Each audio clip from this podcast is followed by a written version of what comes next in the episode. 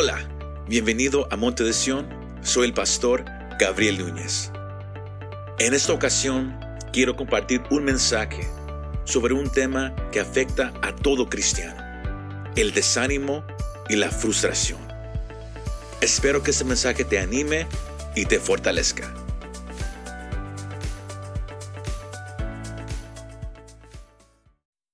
Hoy queremos hablar acerca del desánimo.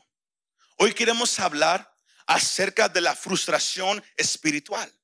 Hoy quiero hablar a, cada persona aquí presente o que nos esté escuchando que esté ahorita en un momento espiritual donde te sientes desanimado, donde, donde te sientes alejado de Dios, porque has orado por mucho tiempo para que Dios haga algo de una manera y pensaste que Dios lo iba a hacer, pensaste que habías llegado a la cima de la montaña, que habías llegado al momento donde Dios finalmente iba a hacer todo lo que Él te había prometido y de repente, nada.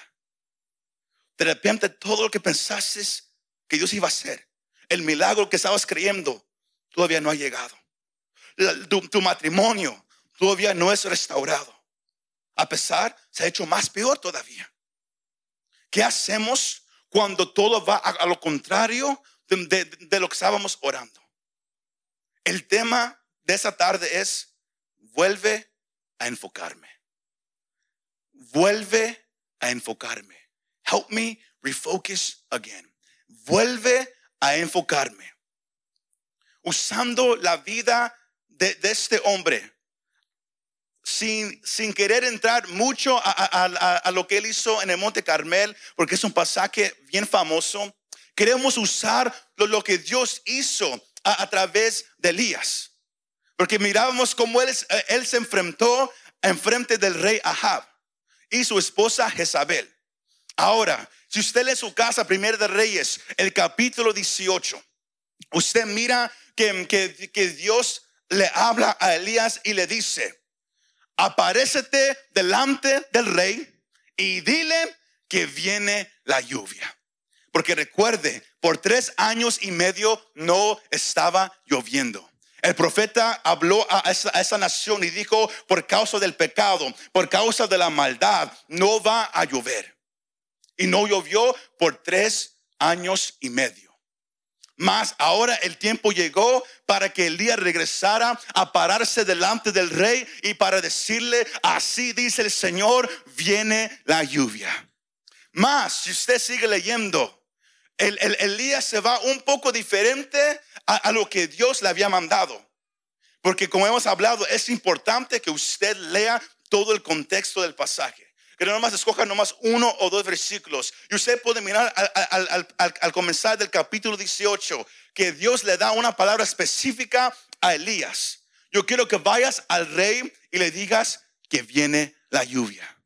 Mas Elías era un hombre de celo hacia Dios. Él, él, tenía una devoción intensa para Dios. Él lo amaba. Él habitaba delante de él todos los días. Porque él mismo, él lo dijo varias veces, yo soy aquel que vive delante de Dios. Más, en su celo para hacia la palabra que Dios le había dado, él, se, él va y se aparece delante del rey. Y él dice, tráeme a todos los profetas, a los 450 de Baal y los 400 de Asera. Y yo quiero que, que suban al monte Carmel. Yo también voy a subir y, cada quien va a orar a su Dios. Y el Dios que responde con fuego sobre el altar, ese va a ser declarado el Dios verdadero. ¿Cuántos dicen amén?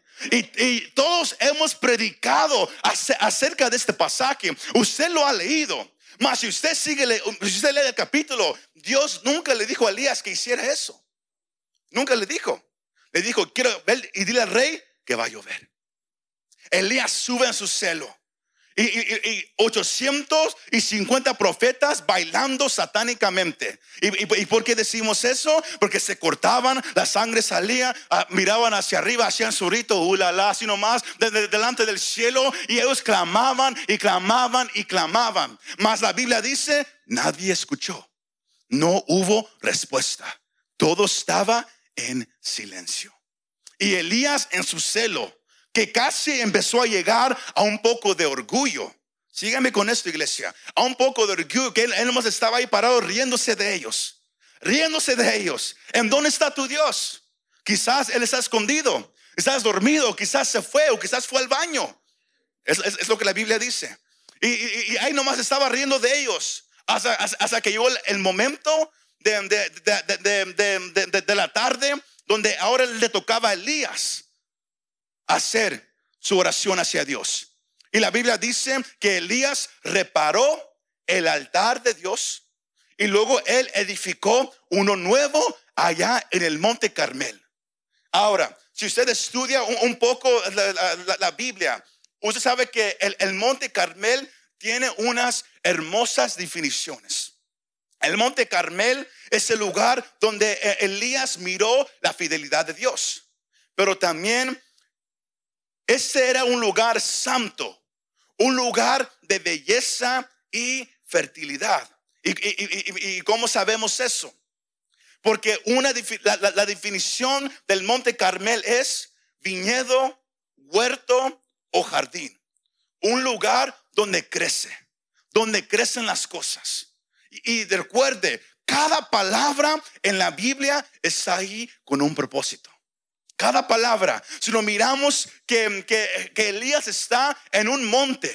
Conocido por su belleza, conocido por su, por su fertilidad, conocido por, por, por todo lo, que está ahí sobre el monte, pero también era conocido como un lugar santo. El profeta Isaías escribe en Isaías 35.2 sobre la belleza del monte Carmel. El, el- el- autor Salomón, que era el rey más sabio que ha existido, él escribe en Cantar de Cantares, el capítulo 7, versículo 5, él, él- él compara a esa mujer como la belleza del monte de Carmel.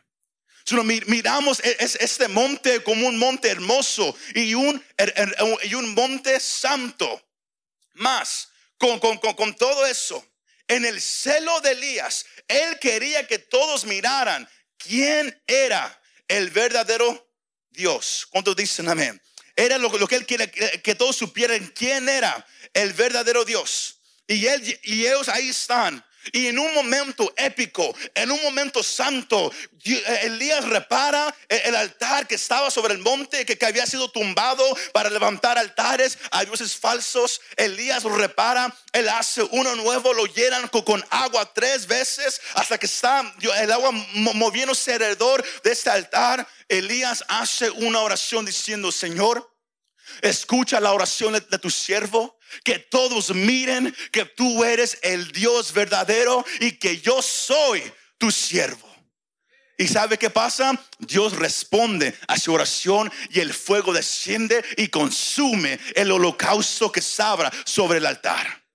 Porque Dios responde a la oración de aquellos que habitan delante de Él, iglesia. Es, es- es la cosa increíble. ¿Cuántos dicen amén? Más, digo todo eso como una fundación para este mensaje. Porque Elías había subido a la cima de la montaña.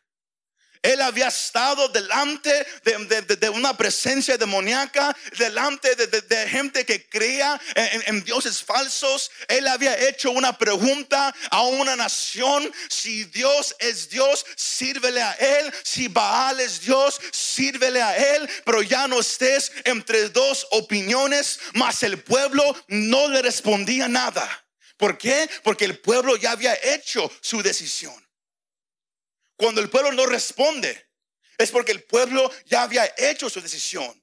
Ellos querían seguir a los dioses falsos. Ellos querían seguir a, todo lo- lo que las demás naciones hacían. Y Elías pensó que con todo lo que el pueblo iba a mirar, el poder de Dios descendiendo, el holocausto siendo encendido por el fuego, él pensó, algo va a cambiar. Algo va a suceder. Es mucha evidencia para que alguien niegue que Dios es Dios. Yo no sé si usted alguna vez ha pensado de esa manera. Yo sé que a, a lo largo de la semana Dios va a hacer algo y, y- y- y mi familia lo va a mirar y mis hijos van a saber que Dios es Dios. Yo, yo sé que al ayunar por una semana Dios va a cambiar mi matrimonio. Yo lo creo y yo lo sé. Y Elías así estaba lleno de celo. No me malentienda, eso es bueno tener celo para el creer. Pero Elías estaba en el monte Carmel. Y luego cuando Dios mandó el fuego, Elías luego le dice al rey, sube al monte. Porque recuerde, todo el pueblo se había caído en sus rodillas y habían empezado a decir, el, Dios es el verdadero Dios. God is the, true God. Dios es el verdadero Dios. Hasta el rey Ahab cayó y empezó a adorar a Dios. Sino Elías ahí estaba parado mirando cómo una nación se cayó en sus rodillas a, a- a- a declarar que Dios era el Dios verdadero. Más, él le manda al rey, sube al monte, sube a la cima, come el holocausto y luego baja, porque mira, ahí viene la lluvia. Aunque no había ninguna nube en el cielo, él dijo, ahí, escucha, ahí viene la lluvia sino el rey baja del monte Carmel, se sube en su carro de, de caballo y van. Y, y la Biblia dice que Elías estaba tan lleno del poder de Dios que él también bajó desde el monte Carmel, pero él bajó corriendo. Y era tanto el poder de Dios sobre Elías que él arrebasó al carro del rey. Y llegaron a la entrada de Jezreel. Y esto es profundo, ¿por cuál razón? Porque si el monte Carmel es el lugar de fertilidad, es el lugar santo donde, donde- Dios se mueve, Dios es- estaba preparando algo especial para Elías. Porque recuerde, es algo bien importante para reconocer, todo lo que pasa en la vida de nosotros, Dios lo sabe. No hay nada que Dios no sepa. Dios sabe lo que está pasando y Dios sabe lo que viene. Dios lo sabe. Nada agarra a Dios de sorpresa. Mas Elías estaba en, una cima espiritual alta. Dios respondió, el pueblo se hincó, el rey lo miró y e- e- Elías pensó, ahora Ahab va a bajar, él va a ir a Jezreel, él le va a decir a su esposa, mira que el Dios de Elías es el verdadero Dios. Ellos van a, a, van a pedir perdón. Dios va a restaurar a- a esta familia. Dios va a restaurar a esta nación. Porque la, la Biblia dice que Elías corrió más rápido que el carro, pero Elías nomás llegó al puro borde. Al puro borde y ahí, ahí se quedó esperando. Y, y, ah, y yo me hacía la pregunta, pero ¿por qué la, la Biblia menciona tantas veces Israel? Por esta razón. Ahora, no le voy a dar más información que, que Elías bajó, porque Elías corrió 15 millas. Fue algo interesante. Del monte, eh, del monte Carmel hasta la entrada de Jezreel eran 15 millas. Y era tanto el poder de Dios que Elías corrió las 15 millas. Muchos aquí se cansan nomás de- después de 10 pasos. Mas Elías corrió 15 millas. ¿Cuántos dicen amén? Ahora, mas él no sabía, Elías no sabía que al él bajarse del monte Carmel, donde había experimentado la presencia de Dios, que él iba a estar bajando a Jezreel. Y la, y la definición de Jezreel es el lugar de batalla. Escucha esto. Yo no sé si usted, le ha pasado, usted viene a la iglesia, Dios se, mueve, Dios se da una palabra, ora, se sientes fortalecido, sales y de repente es como si el enemigo empieza a atacar como algo increíble. ¿Por qué? Porque el enemigo siempre golpea. Si va siguiendo, el enemigo siempre golpea. Dios obra, el enemigo quiere nomás destruir. El Señor habla en Juan 10 que el enemigo, él nomás quiere ma- matar, hurtar y destruir. Cuando usted mira de- destrucción en su matrimonio, en su vida, en sus hijos, en su vida espiritual, no, nunca diga, oh, Dios lo hizo. Usted sabe quién destruye, quién roba, quién quiere quitar todo. Y es el enemigo.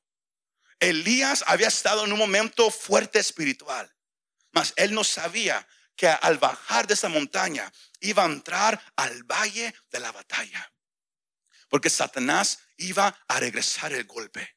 Porque Elías mató a 850 falsos profetas.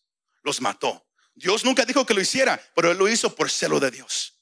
Mató a todos los profetas. Tumbó los altares de Baal. El pueblo se hincó. Elías dijo, ahora sí, Dios va a ser magnificado. Mas él no sabía que él estaba entrando aquí a una verdad espiritual. Que las, que las batallas espirituales más grandes vienen después de las victorias. Tienes una victoria y de repente viene una batalla grande. Luego, luego Dios te saca de ahí, luego de repente viene otra. Y luego así sucede y sucede y sucede. Por eso muchos se cansan. Por eso muchos se desaniman. Por eso muchos se frustran. Porque hemos llegado a pensar que, que todo debe de ser fácil. Que, que, que, Dios me debe sacar de cada cosa bien rápidamente. Yo oré y así debe de pasar al instante. Cuando Dios dice, no, no, no, no.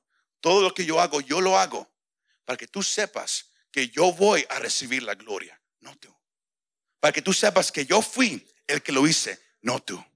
Dios tiene un plan para todo, iglesia. ¿Cuántos dicen amén? Ahora, este lugar de Jezreel era el lugar de muchas batallas y violencia. Lo puedes seguir leyendo en, Segunda de Reyes 9 al 10, Jueces capítulo 4. Y también se considera que ese lugar de Jezreel también va a ser el, el, lugar de, la última batalla. Apocalipsis 16, lo que se llama la, batalla de, México o la batalla de Armagedón. Se cree que va a ser en ese mismo lugar, el valle de la batalla. Mas, mas miramos que Elías se paró afuera. Le ganó a Ahab lo espera unos momentos y luego Ahab entra y va y corre y se mete al palacio. Y Elías ahí está esperando. Y es, es aquí ah, donde llegamos al punto clave de este mensaje. Elías estaba esperando afuera. Al rey entra. Y la Biblia dice en, el capítulo 19, versículo 1, que, a, que Ahab le contó a Jezabel todo lo que Elías había hecho y cómo había matado a espada a todos los profetas. Ahí estaba esperando afuera. All right. Algo va a pasar. Esta mujer, esta mujer mala, Dios la va a transformar porque Dios hace milagros. Él estaba esperando y, luego espera un, tiempo. Él, le cuenta a Jezabel y, Jezabel es una mujer tan, tan, tan mala, tan, tan demoníaca que, ella debe de decir, wow, Dios el rey se enoja aún más y manda un mensajero con un mensaje.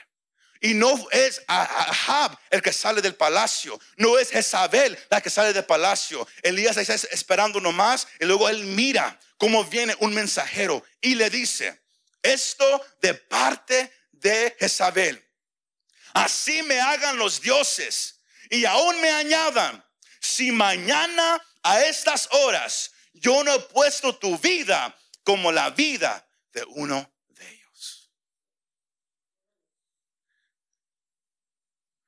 No era la, respuesta que Elías estaba esperando. Y aquí miramos una verdad importante que no importa quién eres. No importa si tienes título en un ministerio o si eres alguien que, que nomás ama. No importa. Somos humanos.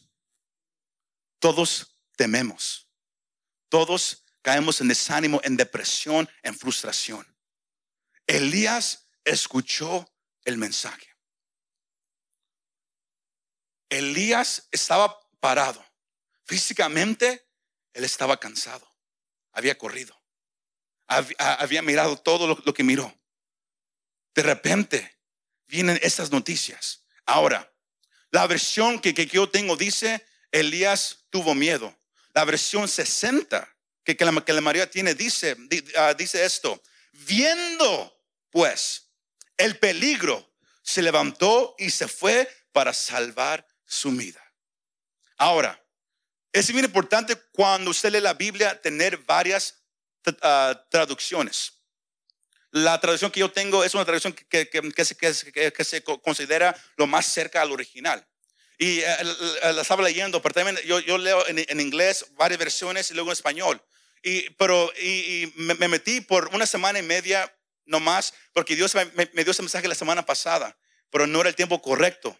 y me metí a estudiarlo, que por qué hay, unos que dicen Elías tuvo miedo, otros dicen y miró y tuvo miedo. Porque la palabra original en el hebreo se refiere a los dos. Que llegó el temor por algo que miró. Si la pregunta se hace, ¿qué miró Elías? Sabemos lo que él escuchó.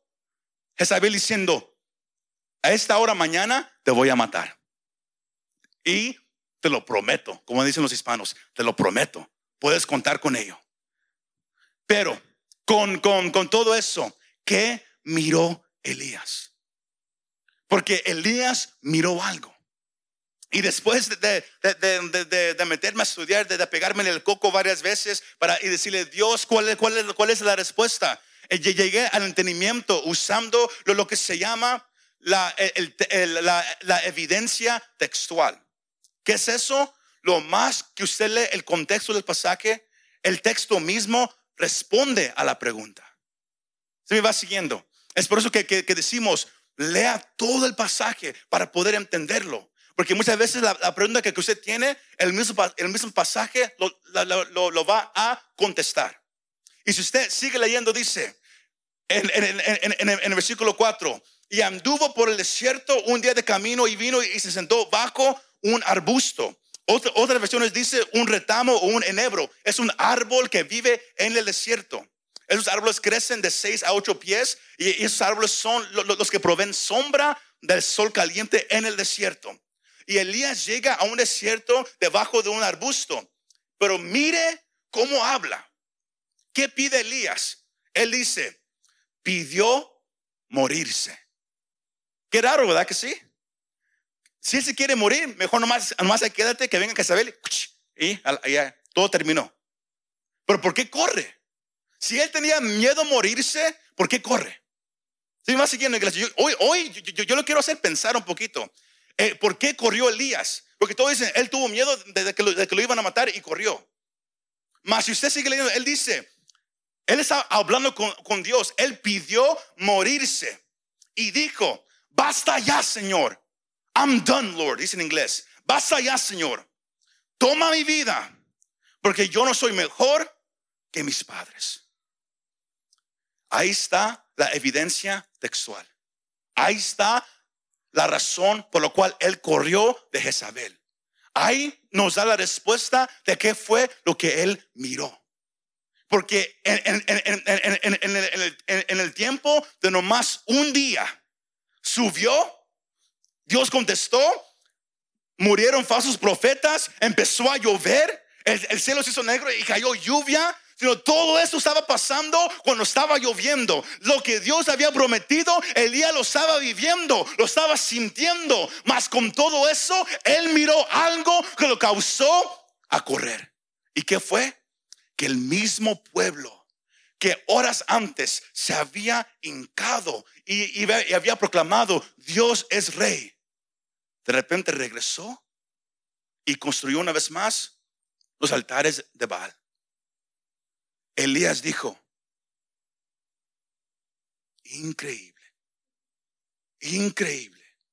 Acaban de mirar lo que Dios puede hacer y están regresando lo mismo. Y luego ahora esta mujer me quiere matar. Y Elías pensaba, recuerda, Elías pensaba que él era el único profeta que quedaba. Porque cuando Elías dijo, no va a llover por tres años y medio, Jezabel mató, empezó a matar a los profetas de Dios, uno por uno. Elías sabía eso.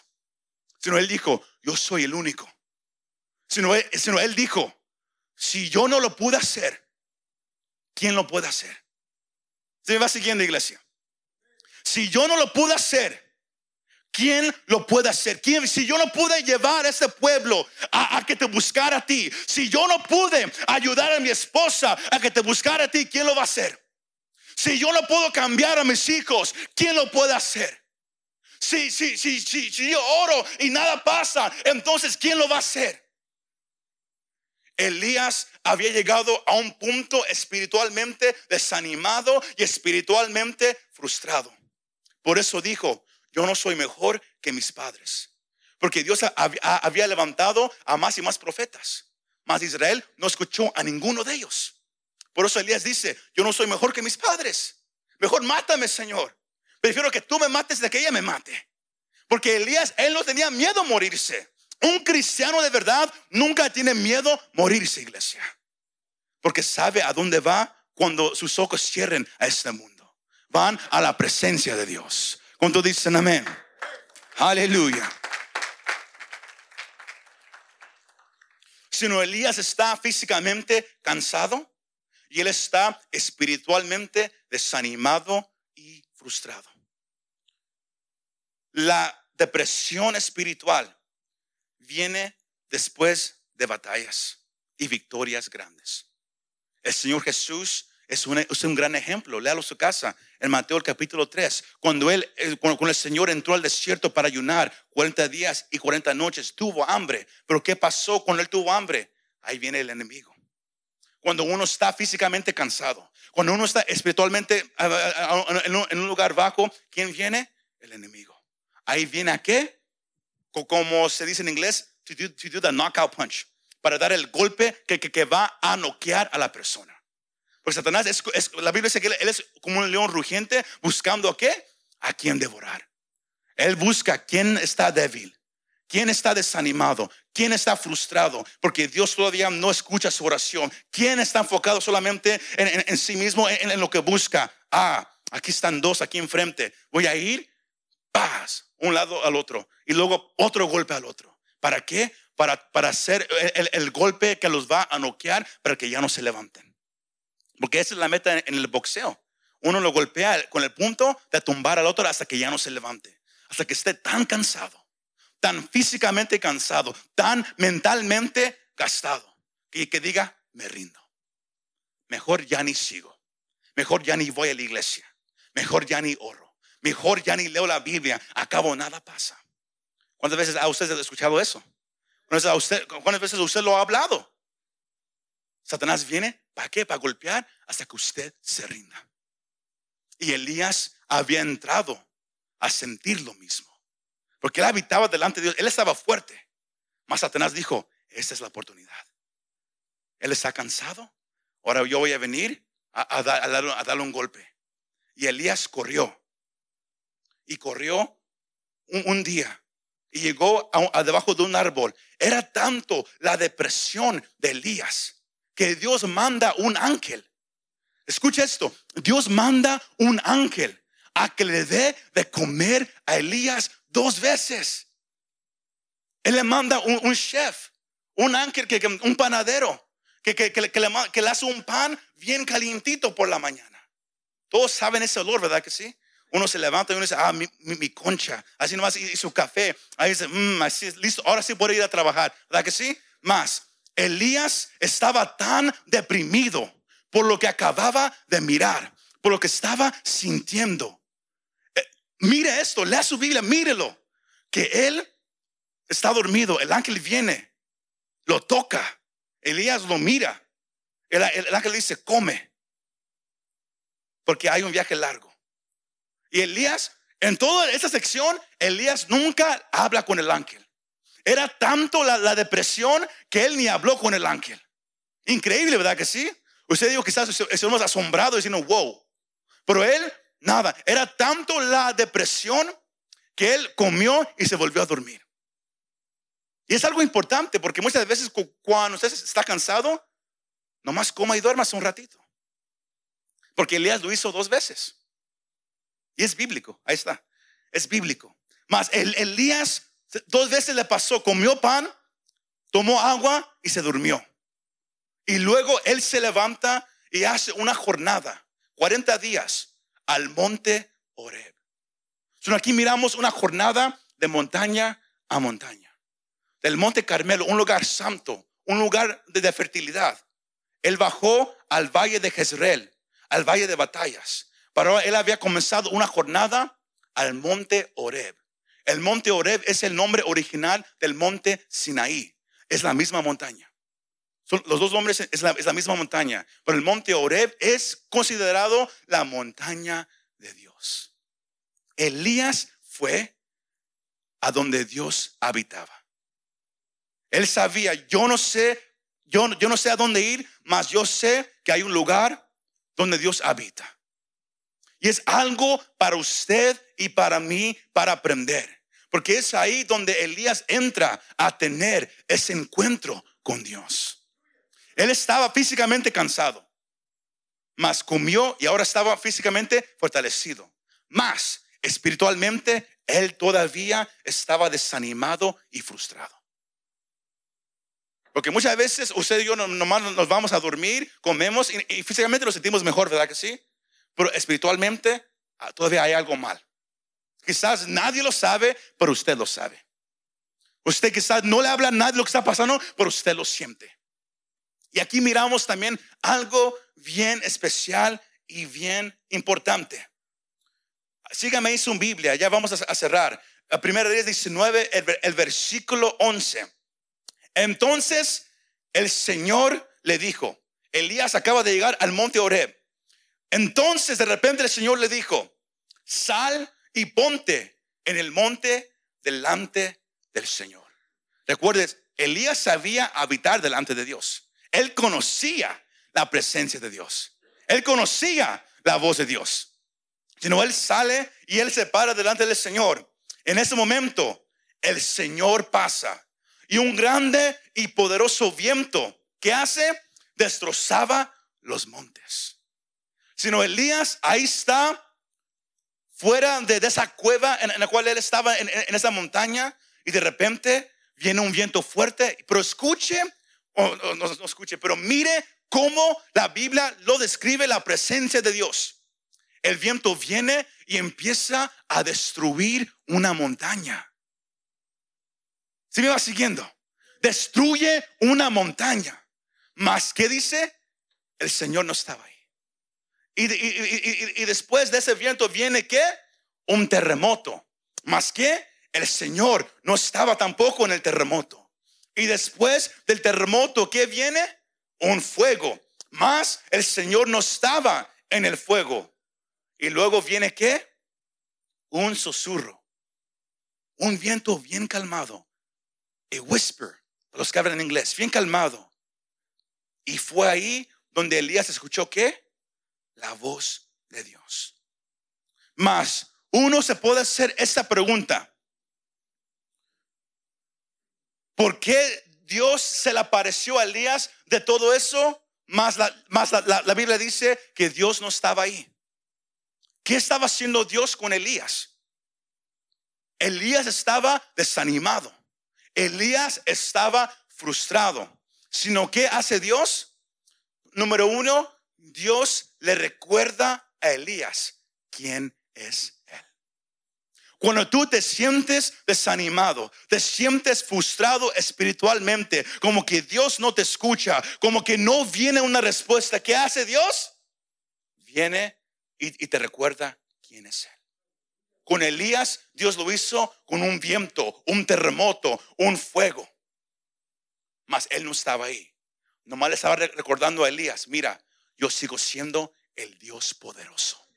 Porque eran demostraciones del poder de Dios. ¿Cuántos dicen amén? ¿Cuántos dicen amén? Él estaba demostrando, yo soy más grande que tu problema, yo soy más grande que Satanás, yo soy más grande que Jezabel, yo sigo siendo el Dios sentado en el trono que escucha tu oración.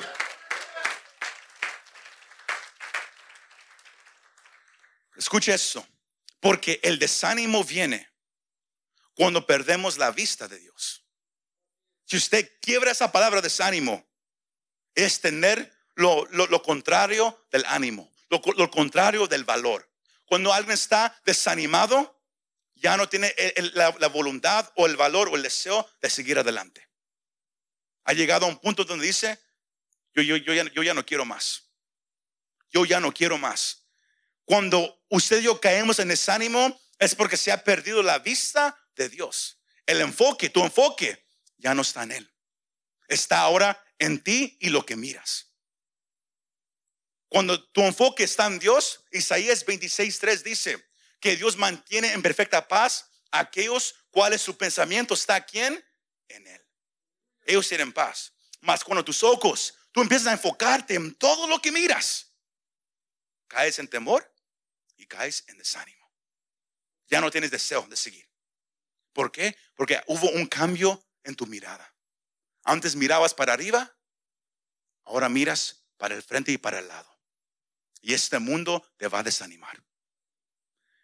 Este mundo es un mundo lleno de pecado y maldad. Te va a desanimar, hermano, amigo. Te va a desanimar. Ya no hay el deseo de continuar.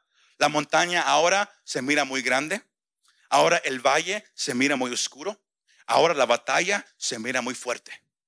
Porque cuando los ojos están en, Dios, ¿qué pasa? Oh, mi Dios lo puede hacer. Mi Dios lo puede hacer. El ejemplo es lo que pasó con, el ejército de Israel. El Goliat estaba ahí parado en el valle hablando y, haciendo sus cosas.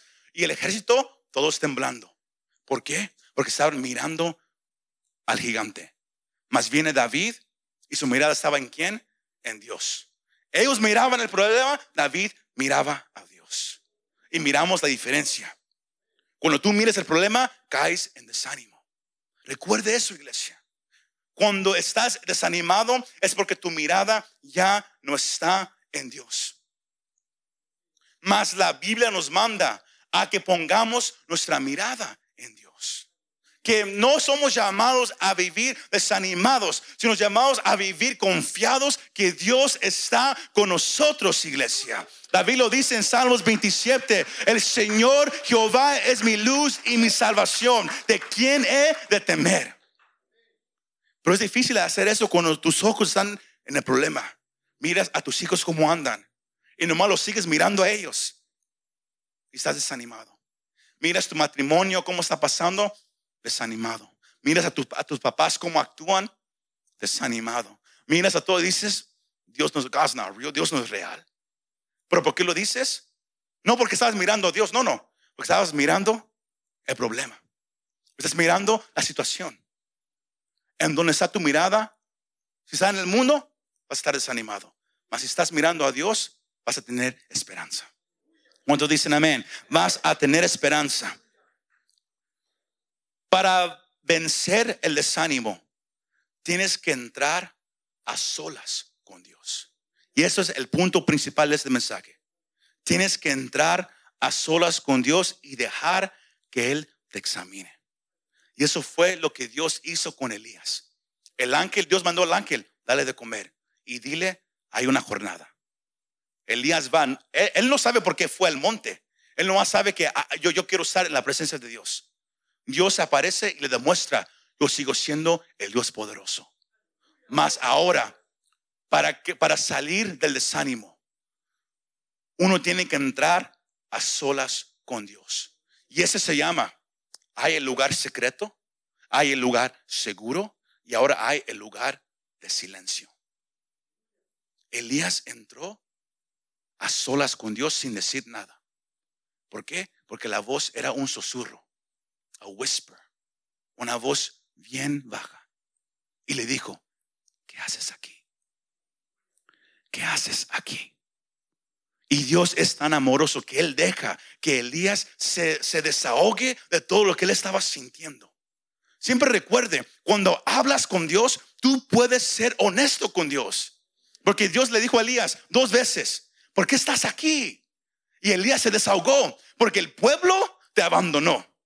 Isabel me quiere matar. Y yo soy el único que queda aquí en esta nación que te ama a ti. Él se estaba desahogando. Más, Dios le habla a Elías en el silencio. La frustración. Porque cuando alguien se empieza a desahogar, ¿es por qué? Es porque está frustrado. ¿Verdad que sí? ¿No me cree? Hable, con alguien enojado. ¿Qué, ¿Qué te pasa? Nada. Dime qué te pasa. Nada. Dime qué te pasa. Está bien. Empieza una lista grande, ¿verdad que sí? Se empieza a desahogar. ¿Por qué? La frustración es un sentimiento de ansiedad y impaciencia. Cuando pensamos que nuestras necesidades no están siendo satisfechas. Para hacerlo bien simple, la frustración es un sentimiento de ansiedad. When you're anxious, you're impatient. Porque piensas que, que algo que tú necesitas que, que, que, no viene. Que la, la respuesta está llegando muy despacito. Y empiezas a ponerte ansioso. ¿Por qué no viene rápido esa respuesta? Oré, Dios me dijo, ora y yo te voy a dar la respuesta. He estado orando, han pasado meses, han pasado años, pero mira, nada. Y uno se empieza a frustrar. You begin to get frustrated. Te empiezas a frustrar. ¿Por qué? Porque tus necesidades no están siendo satisfechas. Porque nadie ha contestado tus necesidades. Porque nadie ha puesto el enfoque en lo que tú quieres hacer. Se me va siguiendo. Y así estaba Elías. Se estaba desahogando, pero el enfoque de él estaba en quién? En él mismo. En él mismo. Eso le puede pasar a cualquiera. No importa qué tan espiritual te, creas. Tú puedes caer en desánimo y en frustración. Hay ejemplos en la Biblia como Marta, como estaba frustrada con, con, su hermana, como Jonás. Él no quería hacer lo que Dios quería. Y Dios lo, llevó y aún estaba frustrado cuando Dios no, no castigó a, a Nínive. Hay ejemplos a través de la Biblia que somos humanos, que vivimos en, un mundo pecaminoso, en una carne pecaminosa que, muchas veces piensa nomás en sí mismo. Me va siguiendo, iglesia. Que piensa nomás en, en sí mismo. Más, Dios es perfecto en todos sus caminos. Cuando caemos en frustración espiritual, es porque pensamos que Dios no sabe lo que Él está haciendo. Dios, lloré para que lo hagas ahorita. Lloré para que lo hagas de esta manera. Mas Dios, Él es, gracias porque Él es muy paciente con nosotros, ¿verdad que sí?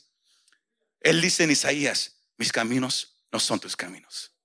Mis planes no son tus planes. Y Él usa todo para qué? Para tratar con nosotros. Sino cuando caes en desánimo, es porque tu mirada no está en Dios, está en todo lo demás. Cuando caes en frustración, es, porque tu enfoque está ahora solamente en ti. Y te has olvidado que Dios es perfecto en todo lo que Él hace. Él es perfecto en todo. Porque nosotros queremos mucho todo a nuestra manera. Y cuando usted sigue viviendo de esa manera, usted se hace terco. That's, a good word, right? ¿No es mala palabra terco? Ok, qué bueno. usted se hace terco. Stubborn, para los que hablan en inglés que usted dice, no, yo, yo, lo quiero de esta manera. Dios me dijo así y así yo lo quiero. Y yo no me voy de aquí. Uno se hace terco y no deja que Dios obre en él, que Dios trate con él. Sino Dios tuvo que llevar a Elías a una montaña a recordarle primero que Dios sigue siendo Dios. Y luego a recordarle, pon tu enfoque en mí una vez más. Mírame a mí. Para de mirarte a ti. Para de mirar a la nación. Para de mirar lo malo enfócate en mí. Y luego, último, Dios le dio una comisión nueva a Elías. Dios no nomás trató con Elías, pero le mandó a hacer un nuevo trabajo y le dijo, quiero que vayas, uncas a esos dos hombres, ellos van a ser reyes. Y unque a Eliseo, él va a tomar tu lugar. Elías se quedó como que, ¿qué? Porque Elías pensó que él era el único que quedaba. Dios dijo, no, no, no, no, todavía hay más. Tú has estado enfocado solamente nomás en ti, que te has olvidado que yo tengo un plan grande. Y la gente que este rey no mate, este rey la va a matar. La casa de, de y Jezabel no, no van a permanecer. Y para que sepas que yo soy Dios, yo tengo a siete mil que nunca se han hincado a un Dios falso. Elías pensó, yo soy el único, está enfocado en sí mismo, por eso cayó en desánimo y frustración, mas Dios dijo, no, no, no, hay más de siete mil que me aman a mí y no se han hincado a Baal. ¿Qué podemos aprender con todo eso? ¿Cuál es el punto principal de este mensaje? Que usando la vida de Elías con lo que él vivió, la batalla que vamos a mirar, que estamos mirando y vamos a seguir mirando en esos tiempos últimos, en los cuales a usted y a mí nos ha tocado vivir, va a ser Satanás usando el desánimo y la frustración para tumbarte a ti. Que tú oras y Él viene. Nada está pasando. Nada va a pasar. Él quiere que quites tu vista de Dios. Él quiere que te enfoques solamente en tus deseos. Porque todo lo que está pasando, la maldad, va a afectar a muchos. El Señor dijo, dijo en Mateo 24 que en los últimos días el amor de muchos se va a enfriar. Y si es posible, hasta, hasta los, de la iglesia van a mirar todo y van a decir, ¿qué está pasando? ¿Qué está pasando, Dios? ¿En dónde estás? Con toda la pandemia que sucedió, con, rumores de guerras que se están levantando, la gente dice, ¿qué está pasando? ¿Dónde está el amor? Si de verdad hay un Dios, ¿por qué no está respondiendo? ¿Qué va a decir la iglesia? La iglesia tiene que, que preparar. Dios siempre habla antes de que algo suceda. ¿Para qué? Para preparar al pueblo. Igual como Jezabel hizo amenazas en contra de Elías, van a venir amenazas en contra de la iglesia. Usted lo miró años atrás. No, no, se junten, no canten en la iglesia. Y, por un tiempo muchos dijeron, ok, obedecieron. Pero van a llegar más y más rumores de eso, van a llevar más y más leyes de esas. ¿Por qué? La maldad se va a hacer peor. El pecado se va a hacer más grande y la iglesia tiene, que recordarse, mantén tu mirada en Dios, porque si no vas a caer en desánimo. Mantén tu enfoque en Cristo, pasa tiempo con Él en el lugar de silencio o si no vas a caer en frustración. Y cuando estás en, en desánimo o frustración, el enemigo va a venir, te va a dar un golpe fuerte y ahí quedaste. Ahí quedaste. Tenemos que estar en alerta, iglesia, hoy más que nunca. Dios hoy te está recordando, yo sigo siendo el mismo Dios que puede arreglar tu matrimonio. Yo soy el mismo Dios que puede salvar a tus hijos. Yo soy el mismo Dios que puede obrar en tu vida, que puede obrar en tu iglesia, que puede obrar en tu ciudad y en una, y en una nación. No te olvides de que mientras Dios esté sentado en su trono, no hay nadie más poderoso que Él sino yo hago, yo hago e-, esa pregunta esta tarde. ¿Estás desanimado? ¿Estás frustrado? ¿Te sientes como que has caído ahí espiritualmente? ¿Has orado por mucho tiempo por algo, más porque no lo has mirado? ¿Te has desanimado? ¿O porque no ha pasado como tú quieres? ¿Te has frustrado? Dios hoy te hace una invitación al lugar de silencio. Él te hace una invitación una vez más a ir a su presencia. Porque todos vamos a pasar por el valle de batallas. Todos vamos a pasar por pruebas y tribulaciones. Mas aquellos que, que, que, vencen los problemas y dificultades son aquellos que mantienen su mirada en Cristo, que mantienen su enfoque, su corazón en aquel que dio su vida por ellos en la cruz del Calvario. ¿Cuántos dicen amén?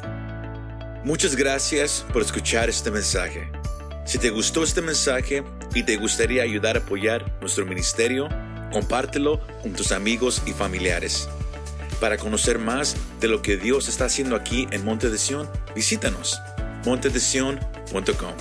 Gracias y nos vemos la próxima vez.